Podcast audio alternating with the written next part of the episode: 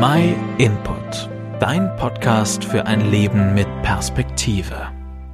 Was tat wir uns von Zeit zu Zeit nicht alles wünschen? Liebe, Gesundheit, Zufriedenheit, Erfolg. Ein paar von den Wünschen können wir uns ja erarbeiten, aber die meisten haben wir nicht auf der Hand. Und deshalb bleibt ja so vieles Lei ein Wunsch. Kannst du dich noch erinnern an Samuel Koch, den jungen Sportbegeisterten, der 2010 während der Fernsehsendung Wetten das verunglückt ist?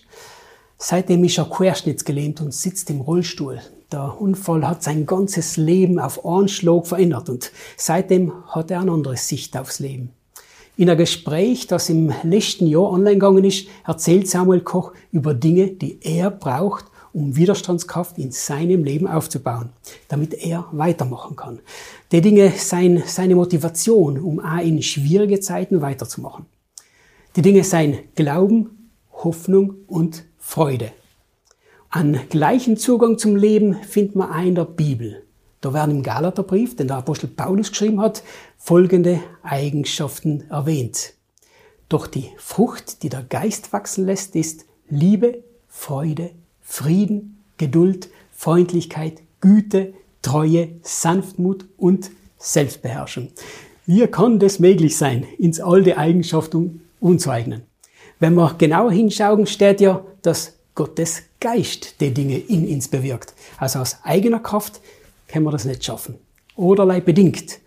Bei Gott kann man ja nicht auf einen Knopfdruck einfach Segen oder Gesundheit bestellen.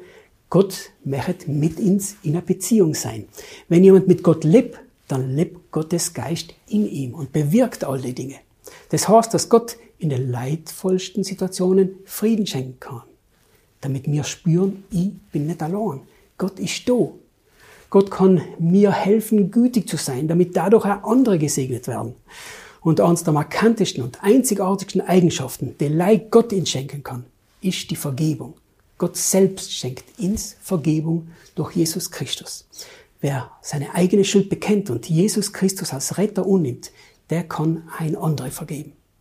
Gott kennt ja unsere Schwächen und weiß ja, dass wir nicht perfekt sein. Also darf jeder zu Gott kommen, so wie er ist. Und die gute Nachricht ist, dass wir aber nicht so bleiben müssen, wie wir sein, weil uns Gott verändern wird. Wie schaut es in deinem Leben aus? Welche Herausforderungen stehen bei dir an und was wünschst du dir für dein Leben? Wünschst du dir Veränderung? Kannst du Gott dein Leben unvertrauen? Hast du ihm einmal ganz bewusst gesagt, dass du an ihn glaubst? Vielleicht ist auch dir die Erzählung von Samuel Koch nachgegangen. Vielleicht hast auch du den Wunsch, Gott besser kennenzulernen. Ich wünsche es dir von Herzen. Wenn du Fragen hast, dann kannst du uns einen Kommentar hinterlassen oder auch direkt eine Mail schreiben an info.myinput.it.